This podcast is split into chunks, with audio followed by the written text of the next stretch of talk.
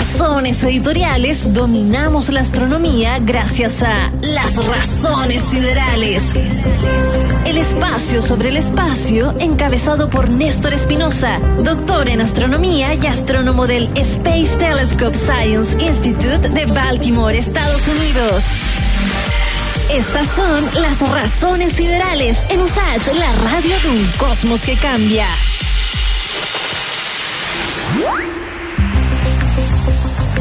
Saludamos a la distancia a don Néstor Espinosa desde Baltimore. ¿Cómo está Néstor?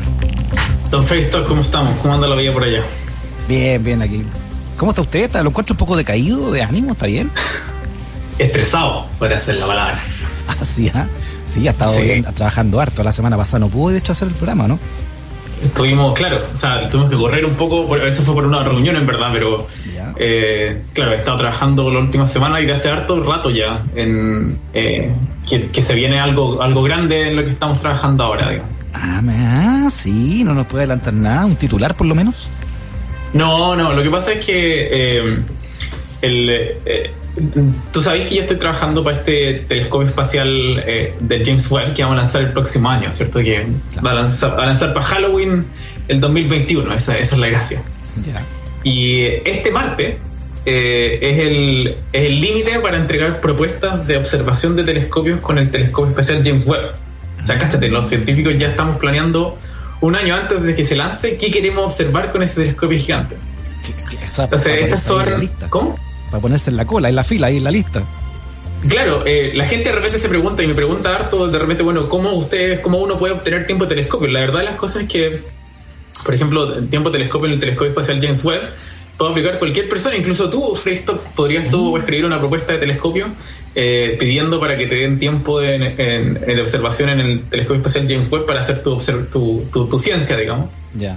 Eh, entonces, hay muchos grupos alrededor del mundo en este mismo minuto tan estresados como yo, eh, trabajando duro en sus propuestas eh, que después son revisadas, digamos, internamente por, por, un equipo de científicos, no solo del James Webb. lo cómo funciona un poquito, a, ver si, si, ocupamos este espacio un poquito para, explicar un poco cómo funciona la ciencia en, en, este tipo de cosas. lo que se hace es que, claro, nosotros con distintos equipos, por ejemplo, yo estoy trabajando en una colaboración con distintos astrónomos, eh, y lo que hacemos es generar propuestas, escribimos como, no sé, quiero hacer esta ciencia con el telescopio espacial tenéis que simular los datos, tenéis que simular las observaciones, tenéis que juntar la teoría con la observación, eh, pensar, por ejemplo, en, qué es lo que se viene, qué es lo más grande que podría hacer con este telescopio, qué cosa interesante se puede hacer, mm. eh, que ya tenemos harta idea dando vuelta ahora, entonces ahora lo que estamos haciendo básicamente es escribir y hacer algunas simulaciones como de último minuto, por así decirlo. Sí, antes de preguntarle qué es lo que está pidiendo usted, eh, recordemos que usted ha contado, ¿no? Que el James Webb va a ser un telescopio que, que el Hubble va a aparecer como una especie de lavadora dando vueltas al lado de él, ¿no? Por lo grande que es. Justamente, igual, en tamaño, primero que nada, como tú bien dices, es grande. Eh, eh, es un, la diferencia en tamaño más o menos es que el, James Webb, perdón, el, telescopio espacial Hubble, que está orbitando alrededor de la Tierra, es más o menos como el tamaño de un autobús, así, es más o menos grande, pero el telescopio en verdad tiene como un metro y algo de, diámetro, eh, así dos metros. Eh, pero el, James Webb, que no va a estar orbitando alrededor de la Tierra, va a orbitar a muchos, muchos kilómetros de aquí, mucho más lejos que la Luna, de hecho, que de nosotros. Ah. Eh, el James Webb, el tamaño es como una cancha de tenis. Siempre he hecho la talla de que podríamos mandar el Chino Río arriba del, James Webb y que haría harto espacio, digamos, para que jugara tenis ahí solo. Frontón. Claro, sí. No, todo mi respeto al Chino Río, a pesar de que tengamos diferencias políticas, eh, gran valor en, el tenis chileno. Pero, pero claro, podríamos mandar al, Chino Río. Yo lo propuse en una reunión y no, no les gustó mucho a la gente del, telescopio espacial. Es que no tienen sentido el humor. No, yo le hice una presentación de quién era el Chino Río. Ah, eh, no, no me creyeron. Eh, no me compraron. Entonces, disculpe, pero es es del porte de una cancha de tenis. ¿Y de qué diámetro? Si el otro tenía un diámetro de casi uno y medio, dijo, ¿no? Eh, ¿De diámetro? Sí. ¿Este cuánto es? El diámetro del James Webb eh, es algo así como 6,5 metros más o menos del, telescopio primero. ¿ah? Entonces, eh, es realmente otro nivel. Mm. No solo eso, o sea, no solamente tiene que ver con el, con el diámetro, digamos, el tamaño del telescopio, el, tamaño, de nuevo, el tamaño del, James, perdón, del, del Hubble es como, en verdad es 2,4 metros, que siempre se me olvida que es la mitad, cuál es el radio y cuál es el diámetro, cáchate. Astro, doctorado en astrofísica, no me acuerdo cómo hace esto el radio y el diámetro. Oye, no te escuchen Eh, en la NASA. No, me van a echar. Pero claro, tenía, el James Webb que va a ser 6 metros. Pero lo más, lo más, más importante, en verdad, y, y una de las cosas con las cuales, o sea, yo ahora que estoy escribiendo propuestas, una de las cosas que siempre digo en las propuestas mismas, eh, es que el James Webb nos va a permitir ver con otros ojos, con, otras, con otros colores de la luz. Los colores de la luz que puede ver el Hubble están principalmente asociados a los colores que nosotros mismos podemos ver, lo que nosotros llamamos el óptico, y un poquito en el infrarrojo, eh, muy, muy poquito, un, un- un rango chico en el infrarrojo, chico para nosotros, por lo que hacemos atmósferas, por ejemplo, y para la gente que hace otra ciencia, la gente que hace galaxias, está tratando de buscar como las galaxias más, más, más lejanas, que están muy, muy corridas hacia el rojo, pero mientras más lejos están, más rojizas se ponen por un efecto que nosotros llamamos, eh, que es el- la expansión del universo, digamos. Eh, la expansión del universo hace que los objetos más, más que están más, más lejos de nosotros se hagan más rojos. Entonces, en verdad quería ir bien, bien, bien, bien al rojo lo más posible, pasado al infrarrojo, eh, para poder observar esas galaxias que fueron creadas, digamos, al principio del universo. Mira. Entonces, esta, esta gracia que tiene el James Webb, que nos, deja, nos permite ver mucho más hacia el infrarrojo de lo normal, eh, nos permite hacer una- un montón de ciencia que antes nosotros no teníamos acceso. Eh, y por eso es tan importante, digamos, eh, el, el- el James Webb mismo. No- insisto, no solamente el tamaño, pero la cantidad de colores que nos va a dejar ver eh, abre un, un abanico de ciencia que antes no teníamos, no teníamos acceso. Oiga, así que eh, aparte de tener un diámetro tres veces más grande ¿no? que, el, que, el, que el Hubble, el James Webb está, entre comillas, ¿no? sideralmente anclado más lejos de la Luna. Justamente, sí.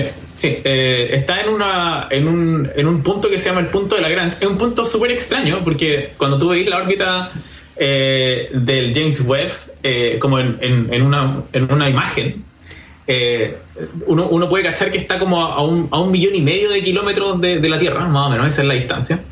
Y, y está como orbitando así como solo. Ya. Pero es como un punto de equilibrio en el, ante el cual el James Webb puede orbitar alrededor de un puntito que se llama el punto de Lagrange. Eh, en el cual el- la gran, de- para la gente ahí que, que hizo alguna vez mecánica, mecánica eh, en, física, digamos, mecánica avanzada, eh, el punto L2 de, de Lagrange.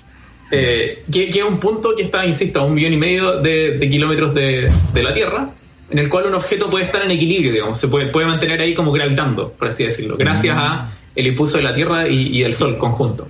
Perfecto. Eh, entonces el James Webb va a estar ahí dando vuelta. Eh, por tanto, un millón y medio de kilómetros es escaleta de distancia. Así en, en términos bien científicos, escaleta de distancia. Es mucha distancia. Y por tanto, es muy difícil ponte tú mandar a, a astronautas para allá para arreglarlo si se echa a perder.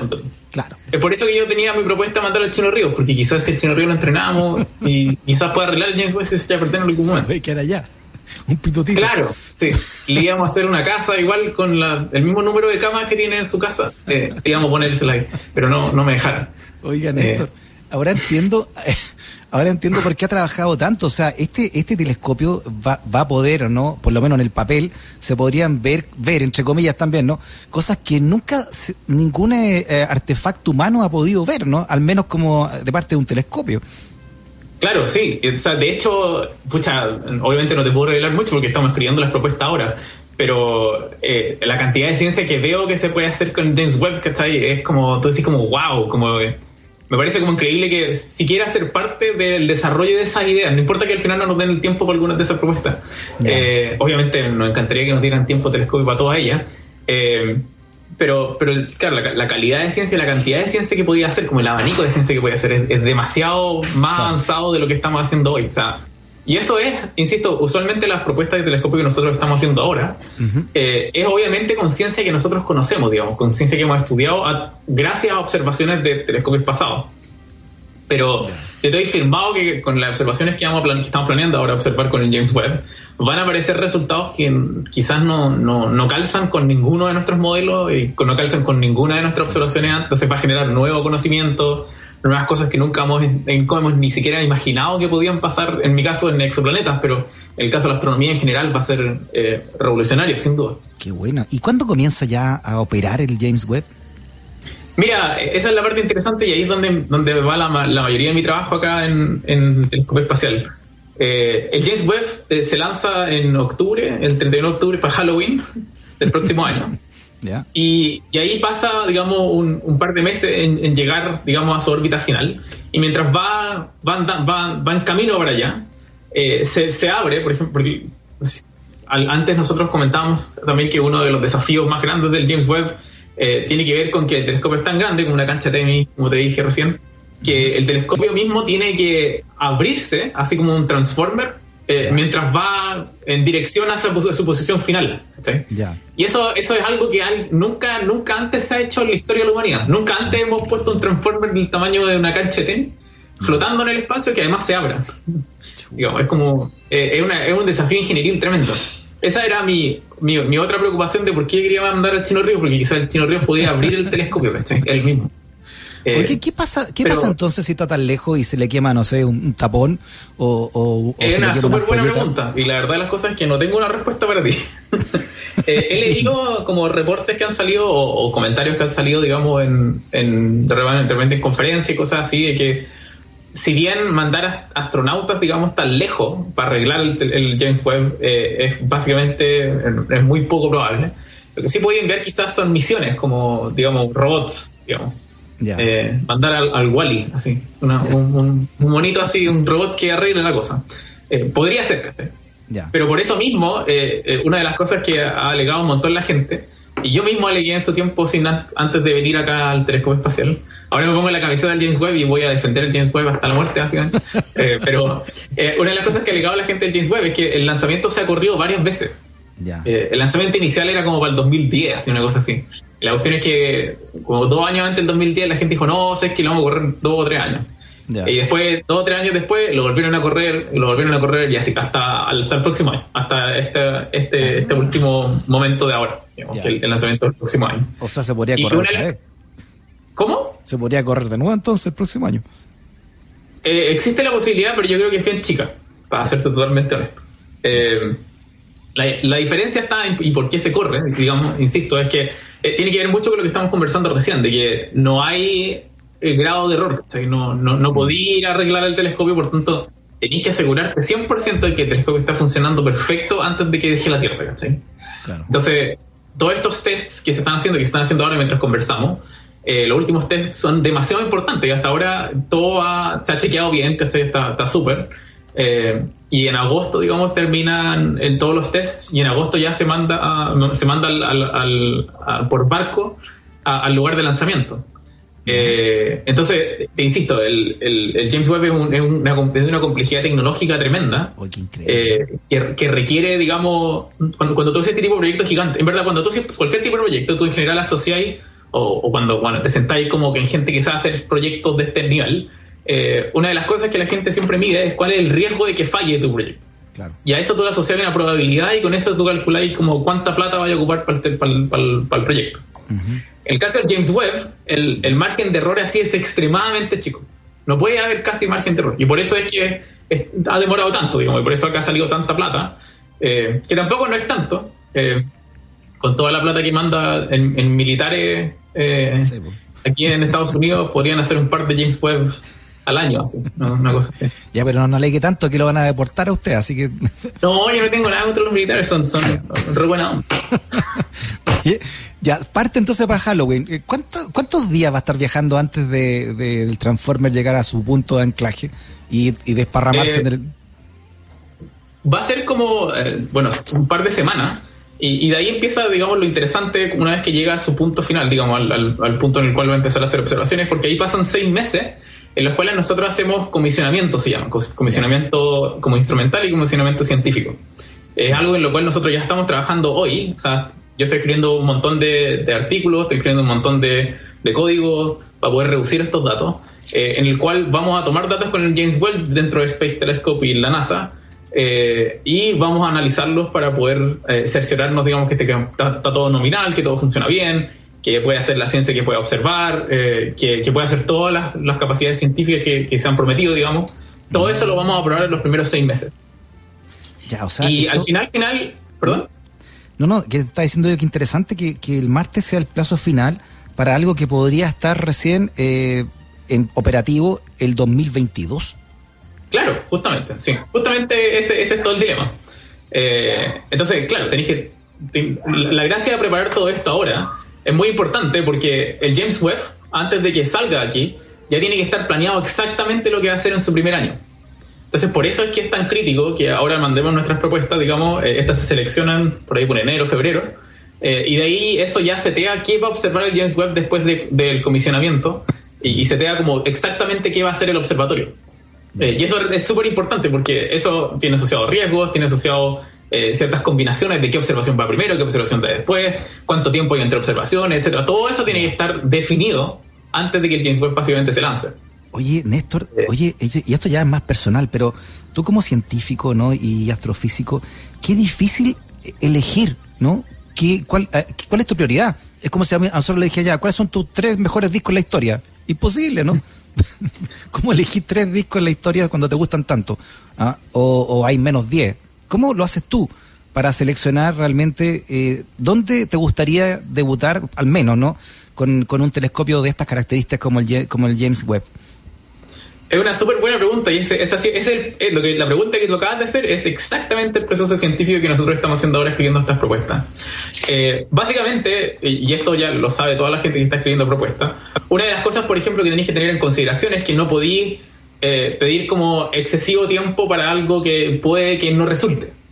Eh, porque el, James Webb, digamos, nosotros sabemos ahora algunas propiedades de cómo va a funcionar el instrumento, pero no sabemos todos los detalles, digamos, no podemos como sacarle extremadamente, asumir que le podemos sacar el jugo a esos datos y, proponer algo así que es como extremadamente al límite de lo que puede hacer James Webb.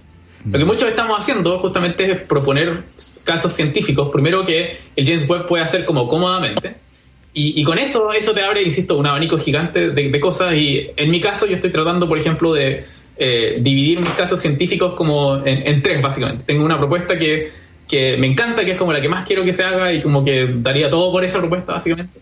Tengo otra propuesta, que es la más riesgosa, obviamente. Eh, tengo otra propuesta que es como medianamente riesgosa, digamos, eh, que eh, está como al límite. Y tengo otra propuesta que es como la fácil, comilla, como que es fácil para el James Webb hacer. Entonces, básicamente, va esto es como un problema econométrico. Yo he conversado con harto economista al respecto de este tipo de cosas, como cómo uno selecciona la propuesta para andar. y es una pregunta económetrica, realmente. Como, ¿cuál, Tenéis que hacer un abanico de posibilidades para poder maximizar el hecho de que podáis observar con el James Webb. Oye, qué interesante. No le voy a decir cuál porque usted no lo puede, ya dijo que era medio secreto la cosa, pero eh, ¿se sabe hasta qué punto se puede ver con el James Webb? Por ejemplo, no sé, la superficie de Marte se podrá ver con nitidez o, las nubes de Júpiter, por ejemplo. Es una súper buena pregunta, la cual no tengo una respuesta así como al, al, directo, pero sí sé eh, que hay, por ejemplo, observaciones que se van a hacer del, del, sistema solar y esa respuesta se va a poder responder directamente con, con datos del James Webb. Eh, pero me acuerdo, es que no me acuerdo el, número, pero sí que se va a ver con mucho más nitidez todo lo que me acabáis de comentar, pero más aún, más que nitidez, el James Webb nos va a permitir ver los, esos, los planetas del sistema solar, por ejemplo, en colores que antes nunca hemos visto. Mm. Entonces vaya a saber uno qué nosotros vamos a encontrar en esos colores, digamos, en nuestros mm. propios planetas del sistema solar. Eh, va a ser tremendo. Claro, o sea, capaz que Marte no sea rojo. Era amarillo. Era amarillo. Oiga, Néstor, eh, pucha, no sé, eh, a nombre de todo el equipo, me están escribiendo aquí en la interno, eh, todos muy agradecidos de que en este momento tan especial para usted, ¿no? Y con tanto trabajo nos haya dedicado a nosotros y a, todos los que nos escuchan a través de la 94.5 Radio Sach estos 25 minutos de su tiempo, ¿no? Porque sabemos, ¿no? Lo ajetreado que ha estado, pero aún así usted quiso estar presente en este jueves para contarnos sobre lo que está trabajando, ¿no? Con el James Webb. Así que muchas gracias, Néstor, por esto, ¿ah?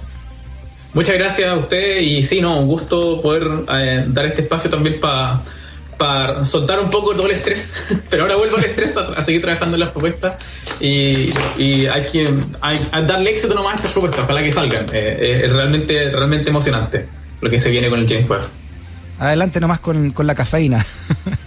Eso mismo. Chao Néstor, abrazote grande y, el próximo bien, jueves entonces estaremos hablando, ¿no? De cuáles fueron esas propuestas o, qué es lo que sacaste limpio de todo este trabajo, ¿ya? Sí, pues, ahí hablamos. Estamos al habla entonces. Un abrazo a todo el equipo. Chao, chao. Chao. Estamos en pie gracias a nuestras razones editoriales. 94.5 USACH, la radio de un mundo que cambia.